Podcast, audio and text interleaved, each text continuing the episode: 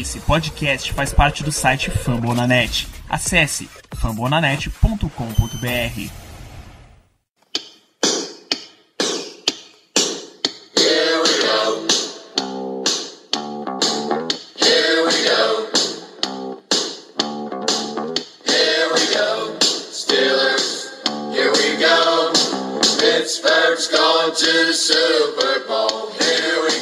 Muito bem, pessoal.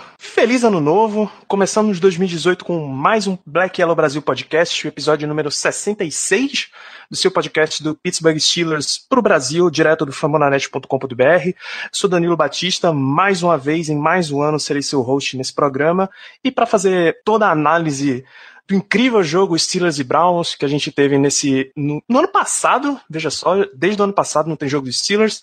Tem aqui Germano Coutinho. Tudo bom, Danilo? Feliz ano novo aí para todos os ouvintes, os fiéis ouvintes do podcast. E 2017 começou com Landry Jones ganhando os Browns. 2017 acabou com Landry Jones ganhando os Browns. Pensa numa maravilha. Em dois jogos apertadíssimos, dois maravilhosos jogos, mas graças a Deus a temporada regular acabou e agora é playoffs, meu amigo. É playoffs e vamos que vamos. É isso aí. Também nesse clima de começo de ano, tá com a gente nosso chefe Ricardo Rezende. Tudo bom, Ricardo? E aí, pessoal? Feliz ano novo antes para todos. Ficamos na torcida que continuem conosco, sofrendo, nos ouvindo com esse time, Pittsburgh Steelers. Como o Germano falou muito bem já na sua introdução, Landry Jones, mais uma vitória na sua carreira em cima do Cleveland Browns. Então, se for tirar o, a temporada 2016, 2017, a temporada 2017, 2018, Landry Jones, duas vitórias, Cleveland Browns, uma vitória. É isso, meus amigos. Grande abraço. Que maravilha, então. Então, a gente vai começar por esse jogo, por Cleveland Browns 24, Pittsburgh Steelers 28. 31 de dezembro, semana 17. Não tem grandes coisas para falar desse jogo, porque o jogo não foi lá grandes coisas, mas tem alguns itens que a gente conseguiu pensar para falar para vocês. E o primeiro é exatamente ele, Landry Jones, o tão criticado reserva dos Steelers, mas que, como o Ricardo e o Germano já frisaram, dois jogos, duas vitórias contra o Cleveland Browns. O que, é que vocês têm do Landry Jones pra gente hoje? É bom destacar nessas vitórias do Landry Jones que foi com a turma do Nevão, o amigo Hit Mil Grau, nosso grande parceiro no Twitter, apelidou os jogadores que estavam em campo no domingo. Então, é sem, Big, é sem Bell, é sem Anthony Brown Landry Jones entra e consegue jogar o mínimo para vencer é, uma partida. Eu sei que tem muita gente, muitos críticos do Landry Jones, ele não é uma das pessoas mais queridas dentro do roster do Steelers, mas no domingo a gente olhando o número não tem como criticar a partida dele. Ele deu um passe horrível, medonho, que foi interceptado, mas os demais ele jogou o suficiente para poder ganhar. Então, Landry Jones, 23 de 27, 239 jardas, um touchdown e uma interceptação. O rating dele foi superior a 100 nesse jogo. O coitado no segundo tempo perdeu o BJ Finney, que se machucou, improvisaram o Chris Hubbard, que é outro coitado, que sofreu com três snaps quando o time estava caminhando no campo. As três vezes comprometeu completamente o ataque. Foi por isso que o Silas não anotou mais pontos. Então, queiram ou não queiram, Landry Jones é o backup do Steelers. E a gente pode considerar ele, sim, na minha opinião, vai ser controvérsia, mas confiável. O cara, quando entra, dá conta do recado. A gente não vai esperar que ele conduza a campanha para vitória ou coisa desse tipo. A gente lembra da derrota que o Landry Jones teve ano passado contra o Kansas City Chiefs fora de casa. A gente não pode classificar o Landry Jones do jogo daquele. Hum, segue a vida com o Landry Jones. Em termos de backup, pelo que a gente vê de Landry Jones, com todo respeito a, ao Charlie Betts, já é um upgrade. Mas eu espero, novamente, não ver o Landry Jones em campo é, com a camisa do Steelers.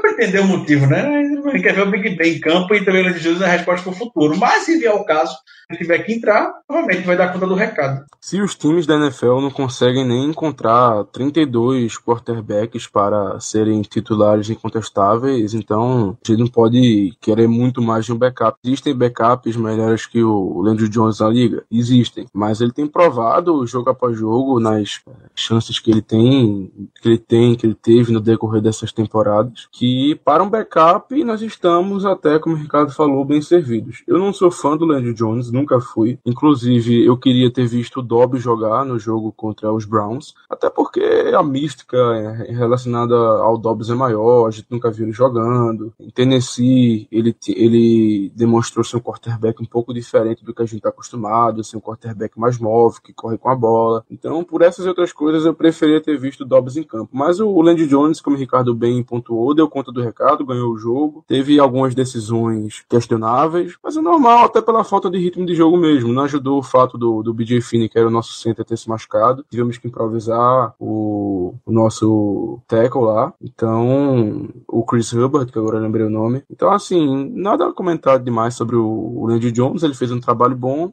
é esperar que ele não veja mais o, o campo até o final da temporada, até o final dos playoffs. Fez aquilo, é o game manager, né? E fez o game manager com, como a gente falou, com os principais playmakers do ataque, que é o Brown, que é o Bell, e ainda servido sem as duas principais peças da OL, que é o De Castro e o Pounce. E ele anotou 21 pontos nos dois primeiros quartos. O ataque parou depois, mas novamente parou porque era o, era o Chris Hubbard ali dando um snap emocionante. O cara não tem, o cara não vai no treino durante a semana fazer snap. A gente pensa, a gente pensa que é fácil, mas é complicado por sei lá e ficar under center, algo que você não está acostumado a fazer. Você lê a defesa adversária e lá e fazer um snap. Isso não é a coisa mais simples do mundo. O BJ Finn é backup imediato do Pulse. Ele joga de guarda, mas é essa posição híbrida.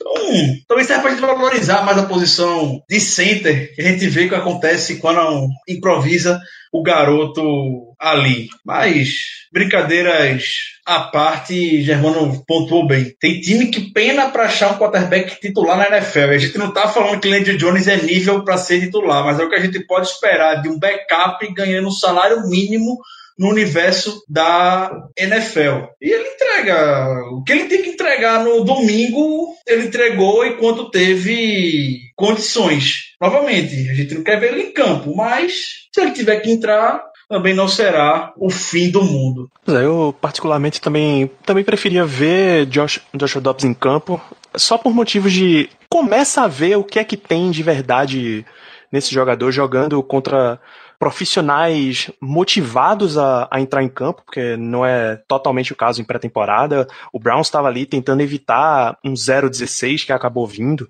E, cara, não só acabou vindo, como os caras vão fazer um desfile ao redor do estádio. Isso vai ser para ser em forma de zero mesmo.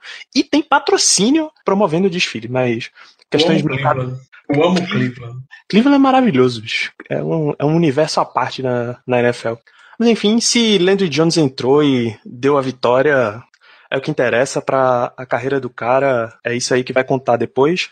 É, em termos de. Eu vou já deixar anotado. Anote na sua mente aí, amigo ouvinte, ou pegue seu caderninho e anote. Uma das perguntas que a gente vai fazer num programa as interrogações da off-season, eu prometo que a gente vai ter esse programa, é quem vai ser o, back, o quarterback 2 dos Steelers no ano que vem, considerando, claro, a hipótese do Big Ben continuar. Se é Landry Jones ou se é Joshua Dobbs. Porque o contrato do Landry Jones tem, tem mais um ano ainda, então a gente vê o que é que o que é que vai fazer. Então, a gente falou desse jogo, Landry Jones, a gente mencionou aqui a, a famosa turma do Nevão, Hit Mil Grau, você tá parabéns, muitas palmas para você, porque o termo é maravilhoso. Uh, linha ofensiva acabou sendo bem rotacionada nesse jogo. O outro destaque que tem para a partida é o desempenho de Juju Smith-Schuster, nove recepções, 143 jardas e um touchdown aéreo, mais 96 jardas e touchdown de retorno de kickoff. Curiosamente, 96 é o ano do nascimento do desse rapaz, 21 anos, jogando como um wide receiver 1 num dia em que ele precisou ser wide receiver 1. O que é que vocês têm de Juju Smith-Schuster de hoje? É a melhor coisa que poderia acontecer para Steelers nessa temporada entrando em playoffs.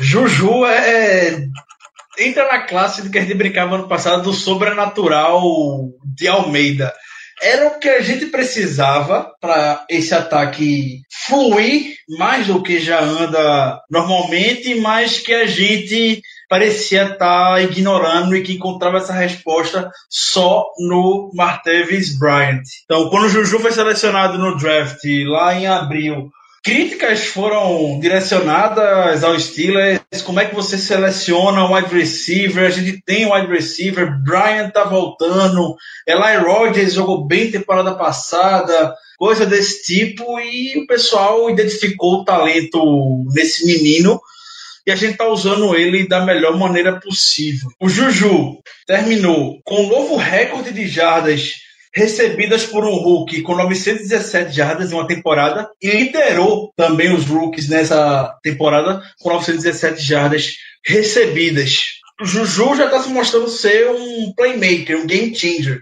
A gente no ataque tava, mostrou que estava com dificuldade porque o BJ Finney saiu. E o Juju vai lá e retorna o kickoff para touchdown, que ninguém nem sabia mais o que era. Fazia sete anos que os Steelers não tinham retorno de kickoff para touchdown. E quem fez na época era um, um então desconhecido Antônio Brown, lá em 2010, que, que por enquanto era só uma escolha de sexta rodada perdida no draft. Juju chega no domingo e faz isso quando absolutamente ninguém esperava. Então, é um cara com mãos confiáveis, o time que ele tem para receber a bola é muito bom, as rotas que ele percorre é algo extremamente preciso, e é como o Le'Veon Bell falou, Juju é o menino de 21 anos, 20 anos, o melhor que a NFL já viu. Ou ser usado mesmo, ser bode aqui. Eu não lembro de ninguém tão novo causando tanto impacto na liga. O Chase entrou com 20 anos, o Tweet também chegou com 20 anos, mas a gente não via o, o boom que eles faziam na, na liga até quando entrar na NFL. O Juju, com menos de 16 jogos na vida profissional dele, já está destruindo, se mostrando um receiver, como o Danilo bem falou, número um, ele jogou no domingo. Então, o Juju Smith-Schuster foi a melhor coisa que aconteceu no Steelers nessa temporada. Eu fui contra a escolha dele no momento do draft, porque eu não via motivo para draftarmos um wide receiver, tendo em vista a nossa força na posição, e ainda mais draftar um no, segundo. E ainda mais draftar um na segunda rodada. Achei muito cedo, mas ele tá calando minha boca com, com facilidade. Juju realmente. Eu, que fique claro que eu também critiquei, não gostei, não. Também não via necessidade na época para a escolha. Então, toda dando minha mas ainda vai, vai dar cara a tapa. De fato, a gente não esperava tamanho sucesso de Juju. Acredito eu, Ricardo, que 90% da torcida dos Steelers não gostou da escolha. E quando eu falo não gostou, pelo menos achou estranho. Menos. É, exatamente. E já começa aquelas conclusões precipitadas. No off-season ele se machucou, aí ele chegava nas redes sociais daquele jeito palhaço dele, gravava vídeo que ele parecia não estar tá muito focado. Aí o pessoal já falava, ah, o menino não tem foco para jogar na NFL, o menino tá vislumbrado, 20 anos já, coisa desse tipo. Mas o que ele tá fazendo em campo é o que importa, pô. Acho que na época ninguém imaginava o impacto que o Juju já daria esse ano do que ele tá dando no ataque. Justamente, justamente. Não foi à toa que ele ganhou o prêmio entre os jogadores da equipe como o melhor rookie, o rookie do ano, né? Então, assim, as atuações dele falam por si só, falam por si próprias. Então, é, o Juju tá tendo uma temporada fantástica, chegou perto de mil jardas recebidas num time que tem o Antonio Brown, que tem o Martavis Bryan, que tem o Le'Veon Bell, que também tem muita recepção. Inclusive, o Le'Veon Bell, se eu não me engano, ficou no top 10 de recepções na, na temporada, sendo running back, que é totalmente absurdo. Então, assim, o Juju tá calando a boca de muita gente, inclusive as nossas. Então, essa atuação dele contra os Browns só serviu para solidificar mais ainda o quão boa essa escolha foi e o quanto a gente estava errado em criticar o Colbert, o Tomlin, enfim, o pessoal que fez a decidiu fazer essa escolha. Ah, deixa eu adiantado também para os ouvintes que premiação de melhores da temporada é uma coisa que a gente vai fazer assim que ela acabar, provavelmente ali no, no meio de fevereiro, depois que a gente tiver todos comemorados o nosso sétimo troféu. Então é isso, a gente fechou a temporada regular com o nosso 13-3. É, a gente perdeu para perdeu Chicago, perdeu para Jacksonville, perdeu para New England. Pessoal, esses. Tenham em mente que era um calendário razoavelmente mais simples do que o do ano passado, então por isso a gente teve um desempenho tão tão tão tranquilo e nem foi tão, tão tranquilo quanto devia ser, mas isso a gente também discute depois que a temporada acabar vamos para vamos seguir aqui, porque eu não sei se os ouvintes ainda tá na memória de vocês, quando começou a temporada, a gente tava, tava discutindo a saída de Lawrence Timmons, e logo depois que ele saiu, deu aquele rolo lá na semana 2, que ele pegou um avião para Pittsburgh, não foi jogar em Miami como ele devia, e deu mó merda, deu mó rolo por lá, foi suspenso pelo time e tudo.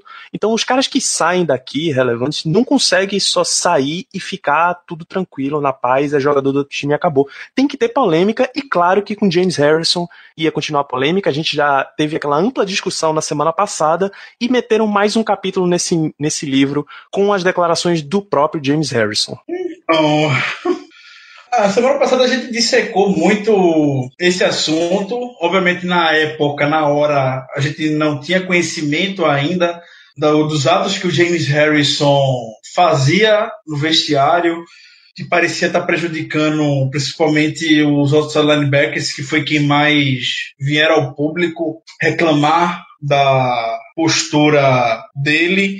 Então, no momento que ele assinou com o New England, já veio o Bud Dupree, postou a gracinha na internet, veio o, o Ticklo também postou uma gracinha na internet, chegou o Mike Mitchell, postou na internet, etc. Mas até então a gente também não sabia o que havia acontecido. No dia seguinte, ao fim do treinamento, isso na quarta-feira passada, o Paulsen, a gente sabe que o Paulsen é aquele cara dos jogadores, podemos dizer.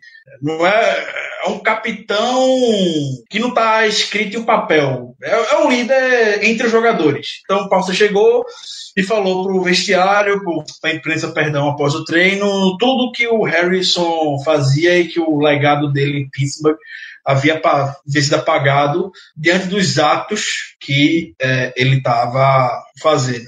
Então foi de conhecimento que o Harrison ele não treinava, não queria treinar porque não teoricamente ele sabia que não ia jogar. O Harrison também não queria ajudar os mais jovens dentro de campo a ter um depth muito jovem, o Dupree, o Tickle, o TJ Watt. Ele não queria ajudar. E nos encontros do, da defesa de posição, ele ficava dormindo e roncando em voz alta para atrapalhar de propósito que o Joey Porter estava querendo transmitir. Então, todos esses atos acabaram resultando, que a gente aí sabe que foi a dispensa dele. E alguns dias depois o Harrison chegou no Instagram para falar que havia pedido dispensa três vezes dos Steelers e não ia dispensar ele. Mike Tony não queria dispensar o, o James Harrison. Mike Tony protegeu o James Harrison, na minha opinião, porque a gente via que o James Harrison estava no Injury Report, doente, com dor nas costas, e no minuto seguinte postava vídeo no Instagram pegando peso, malhando, etc, etc e tal. Então, isso, para minha opinião, era o Tony não querendo despertar nada, querer falar que o Harrison está machucado, por isso ele não treinou, quando não era a verdade. E minha opinião se mantém a mesma. Não mudo muita coisa não diante dos atos do Harris. Obviamente perdeu a moral comigo, mas continuo desejando a felicidade na vida dele. O cara tava frustrado, não, não reagiu da melhor maneira possível, mas é um ser humano. Então, quem sou eu para ficar julgando o James Harrison? Se estivesse influenciando dentro de campo, tranquilo, mas não está influenciando. Como a gente sabe, domingo a gente quebrou o recorde de sacks da história do, da franquia com 56. Terminou a temporada como líder em sacks também. Esse resultado de uma variante que o Steelers não teve nos últimos anos, quando teve um volume muito grande de sacks. Quem teve mais sacks nessa temporada foi o Hayward com 12. 18 jogadores diferentes, perdão, 17 jogadores diferentes tiveram sex com a camisa do Steelers. Era sex todo mundo. Joe Hayden teve o primeiro sex na carreira, Hilton teve jogo com três sex, enfim. E vem dizer que isso tudo é os atos do Harrison, felizmente, não influenciaram dentro de campo, que a gente sabe o que aconteceu. Então, seja feliz lá em New England, é isso que eu tenho a falar sobre ele. Olha, essa situação toda do Harrison uh, deu muito pano para manga. Uh, acho que todos nós vimos uh, a reação dos jogadores, depois a resposta do Harrison, enfim, enfim, enfim. Eu não vou. O Ricardo já comentou bem, acho que todo mundo já tá meio que saturado disso, todo mundo já viu mil opiniões a respeito do que aconteceu. Eu não vou nem me adentrar nisso, não vou nem opinar, porque eu acho que no, nos programas anteriores eu já dei minha opinião. E eu só tenho, assim, uma coisa a dizer. Uh, no jogo dos Patriots, agora que ele jogou, ele teve dois sacks, no qual foram basicamente as últimas duas jogadas da partida, o que não significa muita coisa. Já era final de jogo, o jogo ganho, enfim. Mas ele ganhou do, do Beachum, do Kelvin Beachum, que jogou aqui, que conhecemos bem, e conseguiu derrubar o quarterback duas vezes. Esse era justamente o meu medo, porque o Harrison pode criar um sec do nada, a gente sabe muito bem disso. E, enfim, né? Já falei bastante, não vou, não vou me alongar mais não. Próximo tópico. só, só, só para a gente amarrar esse assunto do Harrison. Algo ficar como reflexão aos amigos ouvintes sobre a figura é, do Harrison como um todo. Ele, no texto, ele fala que é um competidor. É um competidor, sei lá o quê, blá, blá, blá, blá, clichê, clichê, clichê, etc, etc e tal. Ele gostou de competição, que quando se viu no banco de reservas, fez o que fez. Então, eu disse, cada um reage da melhor da maneira que quiser. O Harrison entrou na NFL, ele entrou do mesmo jeito que o TJ Watt e o Bud Dupree, obviamente dadas as devidas proporções que foram escolhidas pela rodada, e o Harrison era um undrafted, mas a gente já falou semana passada do cenário que o Harrison ganhou snaps para entrar na liga. E quando ele se viu diante disso, ele se desesperou e que ele quis ganhar no grito e conseguiu ganhar no grito sendo dispensado. Então, isso tudo sobre o caráter é, do jogador e muito sucesso para ele. Próximo top. É, eu só eu só desejei duas coisas assim muito sucesso na vida pessoal, mas que, um, ele ganhasse uma camisa de linebacker na faixa do número 40, não é querer demais, vai. Até porque o, o 92, 92 dele já estava ocupado em New England, bobagem, arrancaram a camisa do, do moleque e deram pra ele. E a outra coisa era só um one and done nos playoffs, ser eliminado assim, com um joguinho, eu tava tranquilo, pô, tranquilo. Mas, vamos lá, né? Vamos ver o que é que o destino reserva nessa novela aí. Vamos seguir em frente. A gente viu nessa temporada 2017 a gente subir para o melhor time em, em termos de sex, a melhor defesa em número de sex conseguidos na temporada. O que foi que aconteceu para dar essa virada de chave? O que foi que aconteceu para ter essa, essa evolução inteira? Assim, sendo que ano passado a gente tava uma defesa em termos de sexo, no começo lamentável, e tivemos que ativar exatamente ele, James Harrison, para tentar para salvar o desempenho naquele ano. Bom, eu vejo duas grandes razões para esse aumento no desempenho, para essa melhora. A primeira foi uma mudança de pessoal, e quando eu falo mudança de pessoal, na verdade eu quero dizer uma mudança de esquema. Todos nós sabemos que a nossa defesa joga na base 3-4, ou seja, três linhas defensivas, no qual dois são é, defensive ends de Five Technique, e um é o nosso nose tackle, que geralmente joga em um ou zero technique. É, zero technique é quem fica de frente pro center, um seria entre o center e o guard, e por aí vai. Mas enfim, sabemos que a nossa base é essa, porém, no decorrer do jogo, jogamos mais de 60% em outro esquema, que a gente bota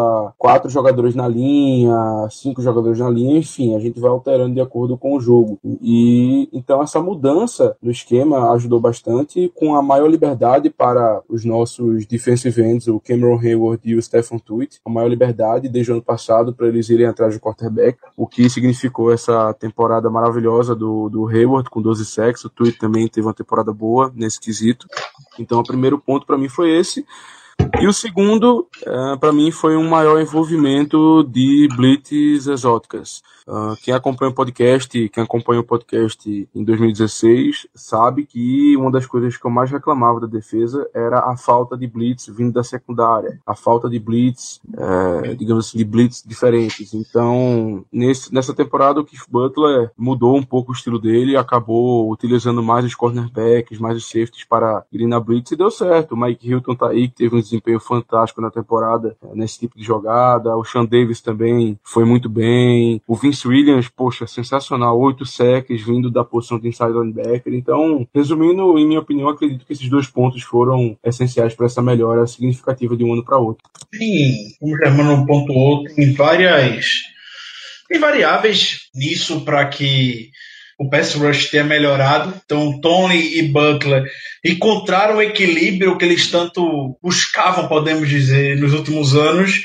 que é deixar recuar o TJ Watt e Bud Dupree contra dois outside linebackers com essa capacidade de você conseguir recuar um pouco. Isso gera confusão na linha ofensiva, que não sabe para onde está vindo, dá espaço para que entre o cornerback, como é que Hilton, entre o safety em blitz e consiga fazer isso. Isso a gente não conseguia temporada passada, e quando conseguia, tinha um risco muito grande de gerar uma big play, porque Butler apresentava desespero e mandava todo mundo atrás do quarterback. Agora a gente não vê, não. Teve uma jogada no segundo touchdown do, do, do Ring, do primeiro touchdown do Rings, perdão, foi pelo meio. Deu errado, beleza, mas só para pontuar, só para exemplificar o que aconteceu, que foi o TJ Watt que caiu para cobertura e estava em cima dele e por pouco não conseguiu impedir a recepção. Isso acabou deixando um buraco na secundária Mitchell e Davis ficaram perdidos, touchdown do Brown. Isso acontecia na temporada passada com mais frequência do que a gente imaginava. Esse ano, quando a secundária era queimada, não é por conta de gente em blitz, era mais confusões, falta de comunicação, e isso é o que a gente precisa trabalhar bastante ainda. Chegando agora em janeiro, em termos de pass rush, o melhor na história da equipe. Como eu falei anteriormente, 17 jogadores diferentes tiveram sec. Todo mundo teve sec. Joe Hayden teve o primeiro sec da vida. O LG Forte não tinha um sec desde 2013, 2012. Não lembro agora. Teve um no domingo. Tyson Alualo nunca teve um jogo com dois secs teve no domingo, também é resultado dessa pressão pelo meio que a gente está deixando o pessoal da linha mais, com mais liberdade pessoal da DL do Steelers tinha um role muito tático. Eles meio que abriam caminho para quem viesse de trás ou dobrasse acima dele para deixar o outside linebacker em matchups favoráveis para eles mesmos chegarem é, no quarterback. E isso tá mudando. O Hayward dessa temporada foi absurdo com pressão pelo meio. Tweet também, o Hargrave, a gente já sabe quão exímio pass rush ele é. E o Vince Williams foi um absurdo. O Vince Williams foi o jogador mais off-ball. Off-ball é não está na linha de scrimmage com mais sexo na NFL com oito. Hum, ah, fizeram um bom trabalho nesse quesito.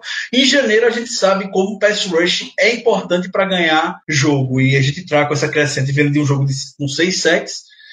Temos motivos para ficar animados em janeiro. Muito bem, então vamos seguir em frente. O que, é que a gente teve na, na famigerada Tomlin Tuesday, coletiva do nosso treinador Mike Tomlin, Ricardo? Então, a coletiva do Tony hoje rápida, 15 minutos, típica de bye week. Ele trouxe a atualização do BJ Finney. O BJ Finney sofreu lesão, como a gente sabe, é, ele tá com a lesão no tornozelo e no quadril. Ele já estava com a lesão anteriormente, pelo que Tony deu a entender, e piorou por conta da queda que ele levou no jogo do domingo, mas que não parece não preocupar nos playoffs. Se o Steelers fosse jogar hoje, nesse final de semana, perdão, ele estaria como questionável. E ele disse: não descartem BJ Finney ainda. Então deve estar de molho e deve estar disponível para o débito da OL no próximo domingo. E ele também falou sobre o Antônio Brown. O Antônio Brown disse conversou com o Antônio Brown hoje pela manhã, disse que ele está se recuperando muito bem. Não falou nada se ele vai estar disponível no próximo domingo, mas também falou que se o jogo fosse nessa semana, ele começaria como questionável para o jogo. A gente está vendo o Brown postando nas redes sociais, ele já correndo, fazendo atividades. Então, o Big Ben hoje no programa de rádio dele disse que está conversando com o Brown toda hora e que ele parece estar tá muito bem para tá, jogar no próximo no jogo dos playoffs. Então, dá pra gente. Eu também acho que o Brown vai estar tá recuperado. Ele está bem dedicado nesse processo de recuperação. E o Brown, como a gente sabe, é o, homem de ferro, é o super -homem. Teve um momento na coletiva que o Tony se irritou um pouco com os jornalistas porque disse que eles se preocupam demais com tudo o que acontece no Steelers, basicamente, com outras palavras, porque ele deixou os titulares na reserva e teriam, teoricamente, três semanas para o jogo contra jogo de playoffs. A gente sabe né, contra quem é, obviamente. E que ele disse: ah, se eu descanso os jogadores, vocês vão reclamar. Se eu jogo jogadores, boto eles para jogarem, vocês vão reclamar que eles poderiam ser se lesionar. Então eu prefiro que vocês reclamem por eles estarem enferrujados. E depois falou: não tem como estar enferrujado, a gente está jogando desde julho. Eles não vão estar enferrujados, a gente vai trabalhar e treinar para que eles cheguem em plena forma física no domingo. O Big Ben falou, programa de rádio antes do jogo, que falou com o Tony no final do jogo contra o Texas que queria jogar contra o Browns. Tony disse que ia pensar e o resultado a gente já viu. Nenhum titular jogou e eu acho que foi a decisão correta. Gente não pode correr nenhum risco. A gente não tinha nada a perder no domingo. Quem tinha a perder era New England. E por isso que o Peter jogou com seus titulares contra o Jets. Então, tem o que se preocupar aqui não. também estou no time do Tony nessa hora. A gente não vai se prejudicar por conta disso, não. Só um pequeno comentário sobre é, isso que o Tomlin falou. É, na verdade, em relação ao que. Não, deixa eu recomeçar. Só um pequeno comentário acerca desse fato de que a gente deixou os titulares de fora. Eu não concordei com a atitude do Tomlin em um ponto. E espero que vocês me entendam no que eu quis dizer. Eu não, não é que eu tenha achado que foi errado eles não jogarem. Eu apenas achei errado deixá-los inativos. Para mim, se porventura o, os Jets fizessem alguma coisa, alguma graçola para cima de New England, o que realmente era bastante muito improvável. Eu gostaria que pelo menos o Big Ben o Le'Veon Bell, o Tomlin deixassem ativos para o jogo. Podiam não entrar em campo, mas deixasse ali ativos para, se necessário, se a gente precisasse realmente ganhar dos Browns por algum motivo externo, que eles pudessem entrar e ajudar a gente nisso. Mas é só um pequeno comentário também, não é nada demais. É, os Jets, infelizmente, não deram trabalho quase que nenhum para New England, então, no final das contas, deu tudo certo e não jogaram, ótimo, ficam descansando agora para daqui a pra o dia 14, um domingo, que é quando vai ser o nosso jogo, ainda sem adversário definido, como o Ricardo falou. Então, que eles descansem bastante, que o Antônio Brown se recupere e que a gente faça um belíssimo jogo.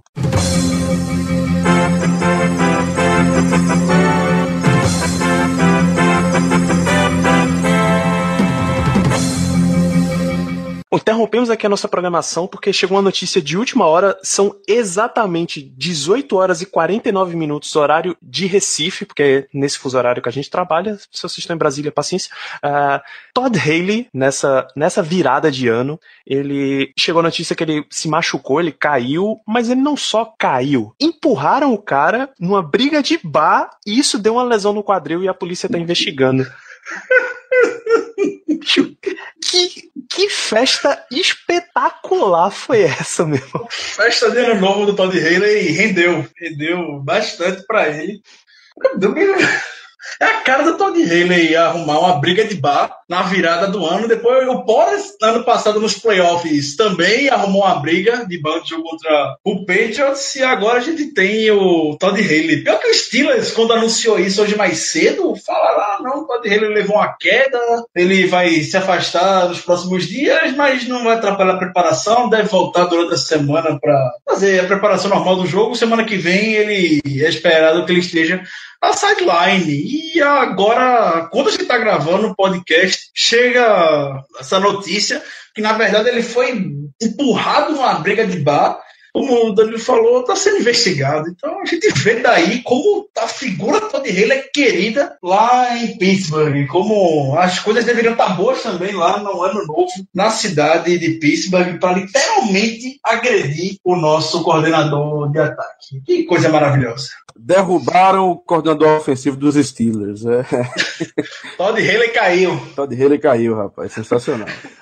Sensacional. Nosso, nosso coaching staff tá de parabéns, só os baderneiros.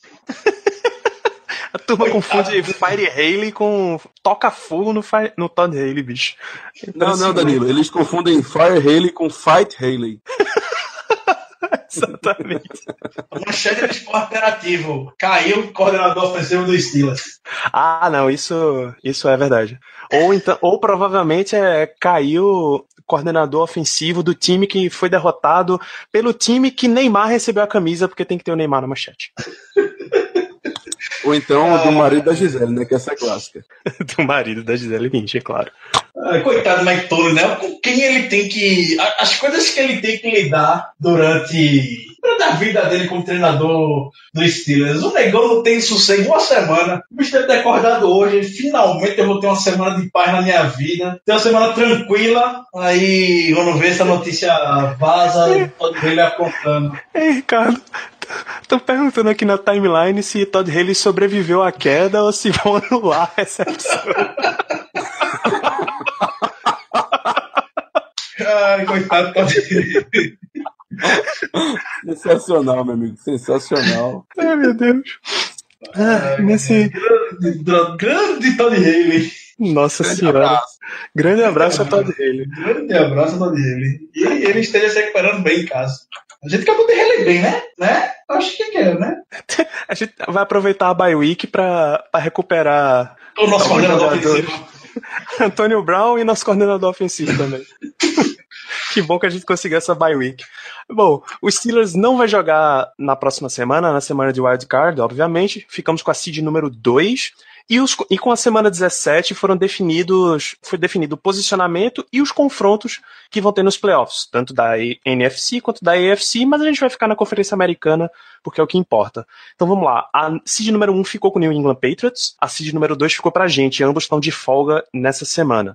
Os confrontos de wild card, o, a seed 6 Buffalo Bills vai a Jacksonville enfrentar a seed 3 Jaguars, e a seed número 5 Tennessee Titans vai a Kansas City para enfrentar a seed número 4 os Chiefs.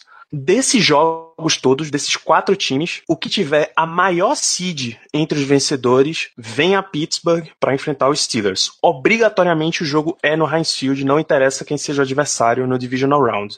Então, se o Jaguars vencer, vem o Jaguars. Se o Jaguars não vencer, é o vencedor entre Titans e Chiefs. O Buffalo Bills, caso vença, obrigatoriamente pega o New England Patriots porque ele tem a pior seed dos quatro times. Eu espero que isso tenha ficado bem claro. E, de novo, o jogo, o próximo jogo é no Heinz Field, não interessa quem seja o adversário. A gente tem três, possibilidades: Jaguars, Titans e Chiefs. Os três a gente já conhece na temporada regular. Já enfrentou os três times. Chiefs venceu os ano passado os playoffs, temporada passada, e vencemos também na temporada regular quando eles estavam invictos. Titans, a gente massacrou, a gente acabou com o Titans em casa, jogo bem tranquilo. E o Jaguars é o adversário que parece ser o mais provável, mas em janeiro a gente sabe como é que as coisas funcionam na, no universo louco da NFL. Big Ben hoje disse que tivesse que escolher um adversário, ele quer enfrentar novamente o Jaguars, ele quer apagar da, da carreira dele aquele jogo de cinco interceptações e para ele não teria um cenário melhor do que um jogo de playoffs, divisional round, em casa. Então, a gente sabe como é que o Big Ben joga quando ele tá puto. O pessoal fala muito, ah, com Tom, na semana do jogo Patriots e Steelers, Tom Brady postou um poema, todo mundo já foi falando, o Steelers tá fodido, Tom Brady vai vir puto pro jogo. E o pessoal acaba menosprezando também essa habilidade que o Big Ben tem em jogar puto. Então, pela voz dele hoje na, na, na rádio, no programa dele, o bicho vai estar com a camisa do Jaguars torcendo um pouco coitado do bicho, que não tem nada a ver com a história, para receber o Jaguars nos playoffs e vai jogar daquele jeito que a gente sabe como é o Big Ben nesses grandes jogos. O buraco é mais embaixo. O Blake Bortles não vem jogando bem. A defesa do Jaguars ah, parece que entrou em oba-oba. Eu vi o Doug Marrone falando ontem que o time vai treinar, primeiro dia do ano, não, a gente vai treinar com full pads, o pessoal vai se matar aqui dentro de campo. Não acho que, não vivo no universo da NFL de tempo, mas fazer isso. Na véspera do jogo de playoff, no primeiro dia do ano, botar os caras 100% já pra se matar, quando o time já tá embalado na temporada. Tem, a gente sabe que tem briga no vestiário, como já briga na sideline, etc. As coisas acabam, se o técnico não tiver um pulso firme, acabam prejudicando o time. Tinha um papo que tava rolando sobre a galera do Jaguars, é que eles eram um dos times que mais faz trash talk na liga toda. E, assim, teoricamente são caras que chegaram no topo. Vocês entendem quando eu digo chegaram no topo? Agora, né?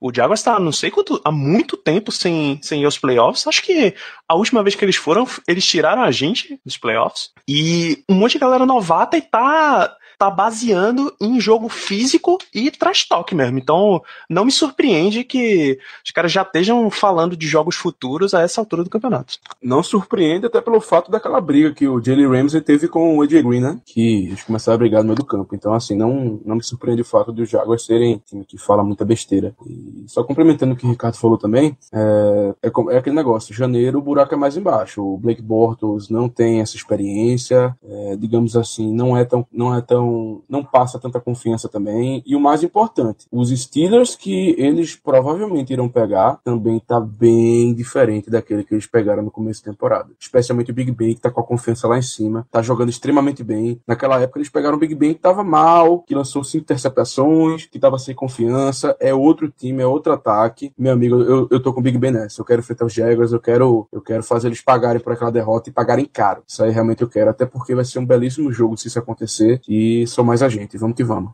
É, só quero, só quero ganhar mesmo. Não tô. Não me importa quem é o adversário, não. Particularmente nunca tenho essa, não. Enfim, é, considerações finais, meus jovens? Seu Germano. A consideração final apenas de que os Ravens se fuderam. Apenas isso. Estou felicíssimo. Coitado de Baltimore, né? Nossa, Nada, tá com pena, leva pra casa. Oh, que pena. O jeito que foi, pelo amor de Inacreditável o que acontece em Baltimore. Tá com pena, leva pra casa, meu amigo. Como o Danilo falou. Oxi, Tô fora, meu filho. Parabéns pra Buffalo, primeiramente, né? Parabéns pra Buffalo. Merecidíssimo. Merecidíssimo a vaga nos playoffs, ainda mais porque tiraram a vaga do nosso arquirrival. Então, muito bem, Buffalo, muito bem. muito feliz pela franquia Buffalo Bills e a torcida merece. A festa que essa torcida sensacional fez. Tá escrito GB desde 99 sem pros playoffs. Os caras vão estar nem aí pro resultado do jogo de domingo. Os caras vendo o Bills jogando em janeiro, jogo de playoff, e os caras vão estar emocionados. Mas na temporada que o Bills entrou pra ser o. Como reformular? Reformular o seu elenco para visando o futuro. E para os playoffs nessa altura, muito bom para eles. Então, nossa consideração final, tranquilamente pode deixar todo, todo parabéns para o Bills e a sua torcida, que ainda está doando dinheiro para a fundação do Andy Dalton, mais de 100 mil dólares doados já em pouco mais de 48 horas para a fundação do Andy Dalton, porque o Ruivo classificou o Buffalo Bills para os playoffs. Então, muito legal ver isso. Exatamente, um passe para touchdown de Andy Dalton colocou um time que não é Cincinnati nos playoffs isso é- e ainda tirou Baltimore. Isso é, isso é maravilhoso demais. E Buffalo vai ter a oportunidade de jogar numa cidade quente, né? Que afinal eles vão para Jacksonville.